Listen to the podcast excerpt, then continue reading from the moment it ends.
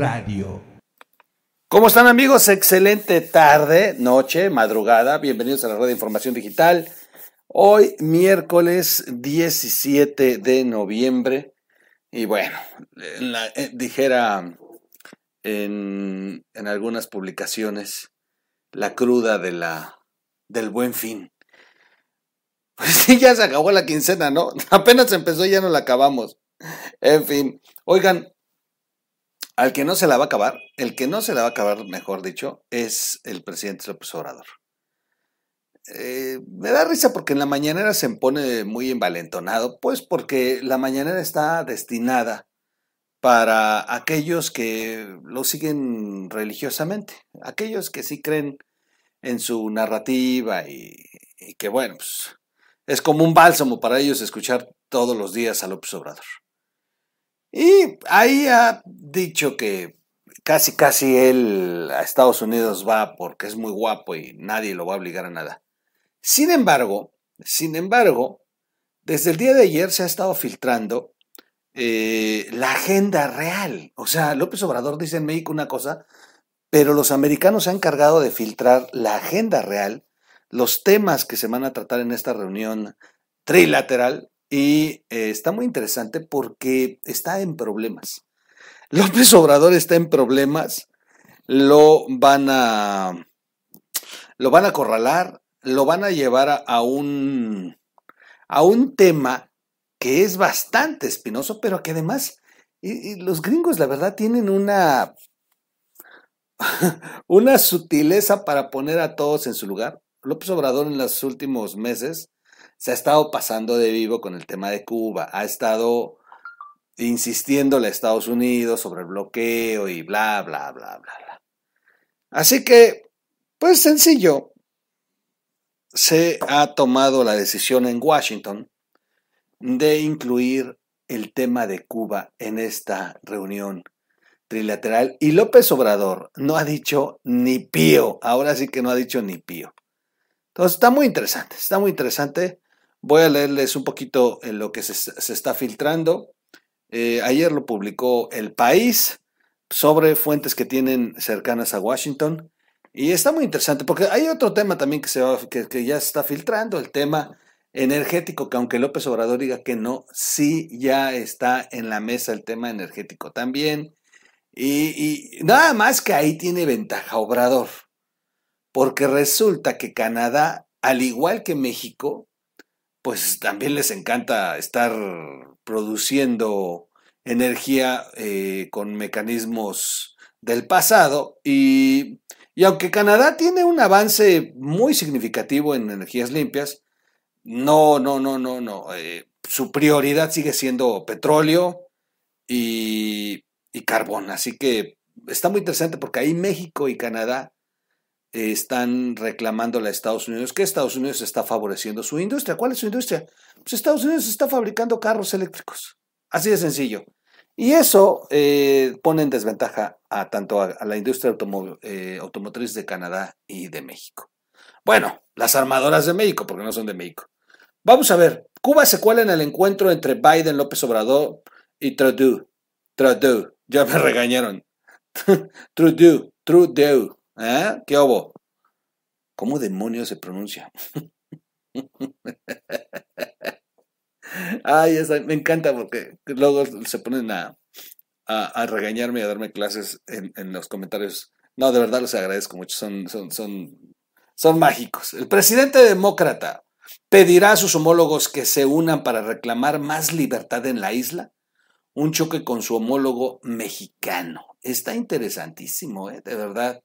Esta nota es de Iker eh, Seis Dedos y está eh, signada allá en Washington, quienes ya están cubriendo esta, esta reunión que está a unas horas de darse el, el encuentro. La situación política en Cuba se ha colocado en la agenda de la cumbre que se celebrará este jueves en Washington entre los presidentes de Estados Unidos Joe Biden, México, eh, Andrés Manuel López Obrador y el ministro de Canadá Justin Trudeau. Según aseguró el lunes un alto funcionario de la administración, Biden pedirá a sus homólogos que se unan para exigir al gobierno cubano que se respete a quienes reclaman mayor libertad en la isla. Después de que se vieron estas imágenes del 15N con la represión policial desde julio hasta ayer, las detenciones de opositores y la vigilancia de las casas de varios activistas y periodistas independientes para disuadirlos de participar en esta jornada de las protestas anunciadas para el día de antier 15 de noviembre, de ayer, perdón, no, sí, de antier. Las mismas fuentes expresaron que la Casa Blanca está trabajando en construir un apoyo internacional serio a estas demandas. Pues está bien interesante porque vamos a ver cómo va a reaccionar López Obrador. ¿eh? Ahora, esto ya lo sabe López Obrador, las agendas se mandan mucho antes para que se comiencen a cabildear. La posición de la administración de Biden choca frontalmente con lo que ha mostrado López Obrador, que ha repetido en numerosas ocasiones su apoyo al gobierno de la isla y ha criticado el bloqueo impuesto precisamente por Estados Unidos. La última vez ha sido este lunes, horas antes de la marcha por el cambio convocada en la isla. El presidente, el presidente mexicano aseguró no se puede asfixiar a los cubanos que han decidido mantenerse en Cuba. Estoy en contra del bloqueo, creo que es inhumano, nadie tiene derecho a que mediante esas prácticas se lleve a un pueblo a rebelarse contra su gobierno. Este diario se puso, sí, bueno, ¿por qué? Porque sabe que aquí en México le puede pasar lo mismo. Este diario se puso en contacto con la Casillería Mexicana para conocer la postura de México respecto a las intenciones del gobierno de Estados Unidos, pero hasta la fecha no le ha respondido a eh, el diario El País, el diario español El País. Y, bueno, pues pues de tontos contestan. La verdad es que están eh, encajonados. Es de verdad interesante esto. ¿eh? Por otra parte, un grupo de legisladores republicanos liderado por el cubano americano Marco Rubio, María Elvira Salazar y Mario Díaz Barlar han exigido a Biden, este martes ocurrió esto, que hiciera de Cuba una prioridad diplomática ante la represión del Ejecutivo Miguel Díaz Canel sobre el movimiento este que eh, se dio de intelectuales jóvenes y artistas que quieren libertad política.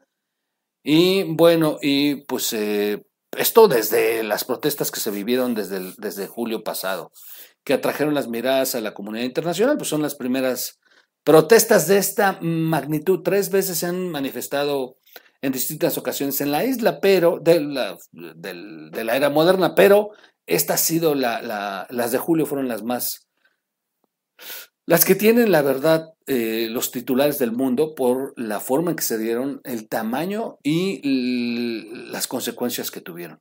Un asesor de Biden, Jake Sullivan, declaró el domingo en una entrevista con CNN, eh, esta se la dio al periodista Fared Zakaria, sobre la situación en Cuba. Las cosas han cambiado. En julio vimos unas protestas sustanciales, las más significativas en mucho tiempo, y vimos una brutal represión por parte del gobierno que continúa hasta el día de hoy mientras se sigue dictando sentencia contra alguno de los manifestantes. Zacarías le había preguntado eh, por la política del presidente de Estados Unidos hacia la isla. Biden no ha retomado el deshielo iniciado en los años de Obama entre las presiones de los sectores conservadores del exilio, la Casa Blanca ha dejado claro que quiere encontrar una tercera vía entre la apertura de Obama y la mano dura que impuso Trump. Un nuevo rostro para el, el tema de Cuba.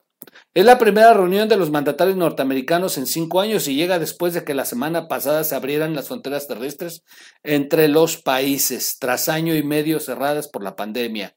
El cambio climático, uno, la política migratoria. Dos, y la seguridad sanitaria en tiempos de pandemia serán los grandes temas del encuentro entre estos tres países, que juntos forman un club conocido oficiosamente como los tres amigos. A la mesa se sentarán también los grandes problemas económicos del momento, el desabastecimiento que obliga a los países a hacerse menos dependientes de las cadenas de suministros asiáticas y la inflación que le está pegando a Estados Unidos de una manera terrible y, puta, nosotros nos está arrollando. Eh, y bueno, ha marcado, esto ha marcado finales de la semana pasada, su máximo en 30 años en Estados Unidos, poniendo en peligro la viabilidad del proyecto de Biden. Este firmó el lunes un ansiado plan de infraestructuras valorado en 1.75 billones de dólares y que está llamado a devolver parte de la confianza a un Estados Unidos exhausto y enfrentado. Bueno, está interesante. Fíjense que estuve leyendo un, un, un, estudio que revela que los países que apoyaron en la pandemia con bonos económicos previnieron el. bajaron sus tasas de suicidio, ¿sabían? Interesante. O sea, pues llega un momento que la, de la depresión y acorralado, eh, pues puedes pensar en tomar caminos muy, muy, muy difíciles. Pero, pues si tienes un salvavidas, que es un cheque del Estado, en pandemia, pues no, no, no está mal. Pero pues en México nos dejaron solos. La relación de amistad vecinal eh, pasó durante la administración de Donald Trump por su mayor crisis, desde la firma del Tratado de Libre Comercio de América del Norte, NAFTA por sus siglas en inglés, que creó en 1994 una zona propicia para los intercambios comerciales en la región, a base de eliminar la mayoría de aranceles a los productos entre los tres países. Trump definió este pacto durante la campaña que lo llevó al poder como el peor acuerdo de la historia, porque consideraba que dejaba a los trabajadores estadounidenses en de desventaja competitiva. Trump, cuya beligerancia hacia los mexicanos fue una de las armas más toscas de su carrera presidencial en el 2016, se enojó dos años después a Canadá y a México con una subida de aranceles al aluminio y al acero.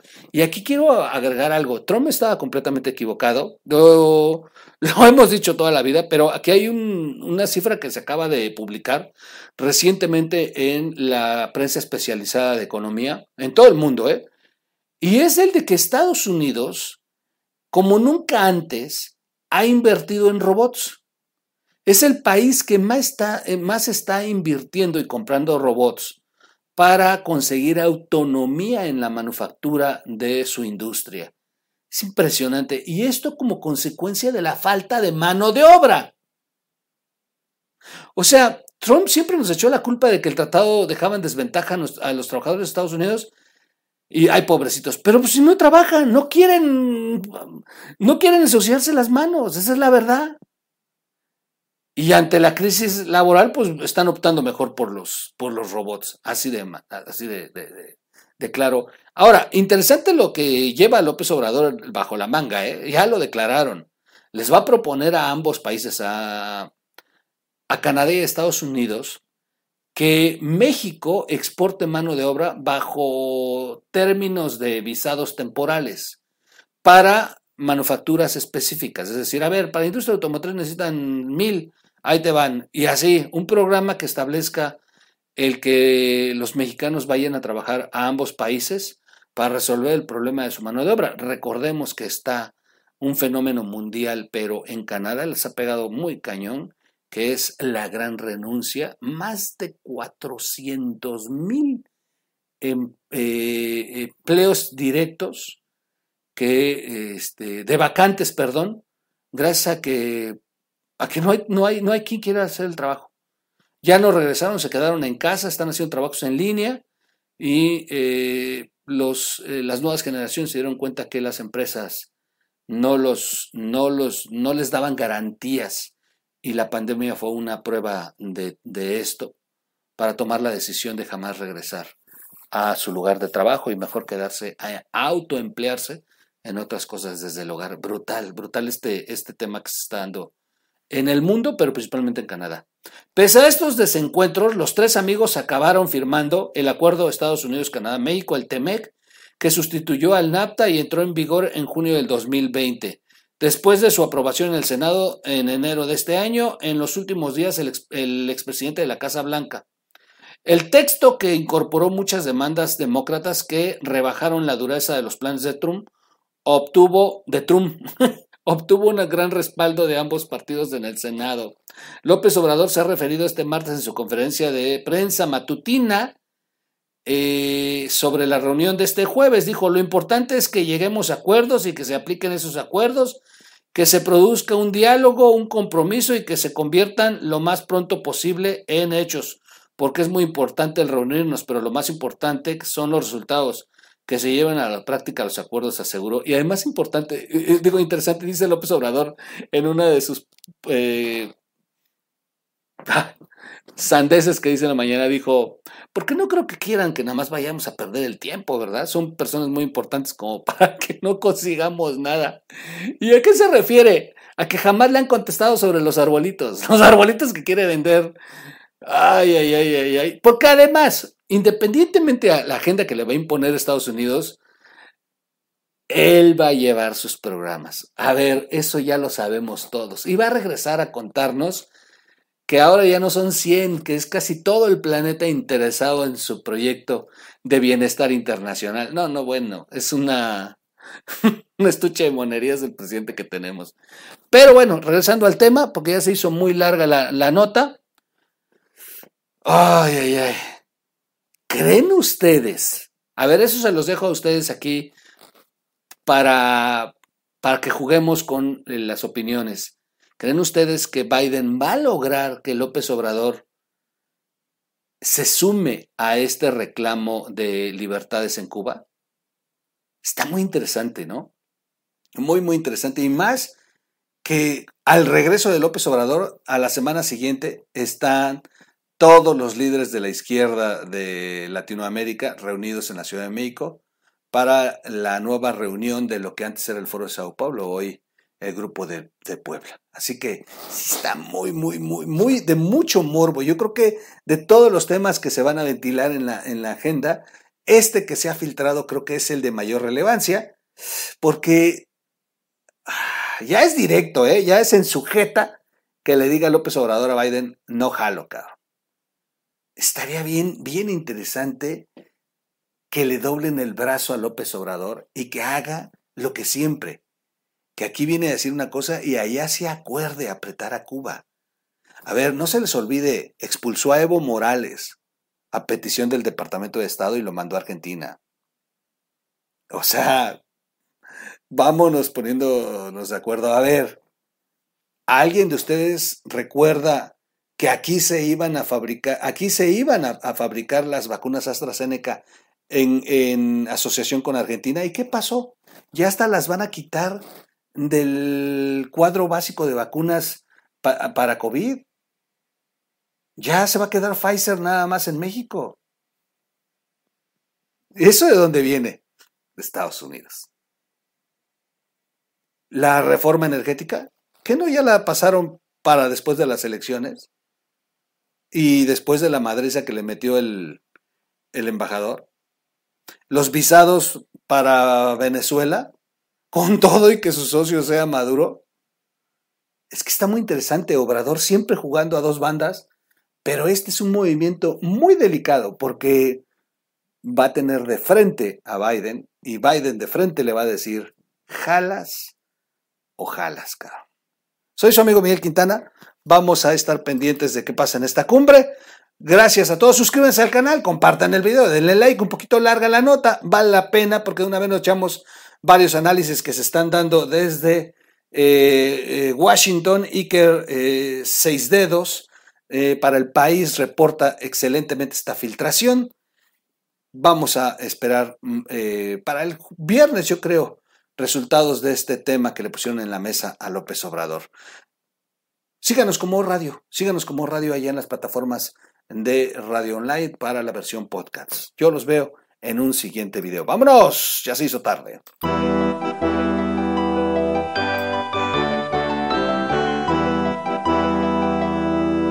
O Radio.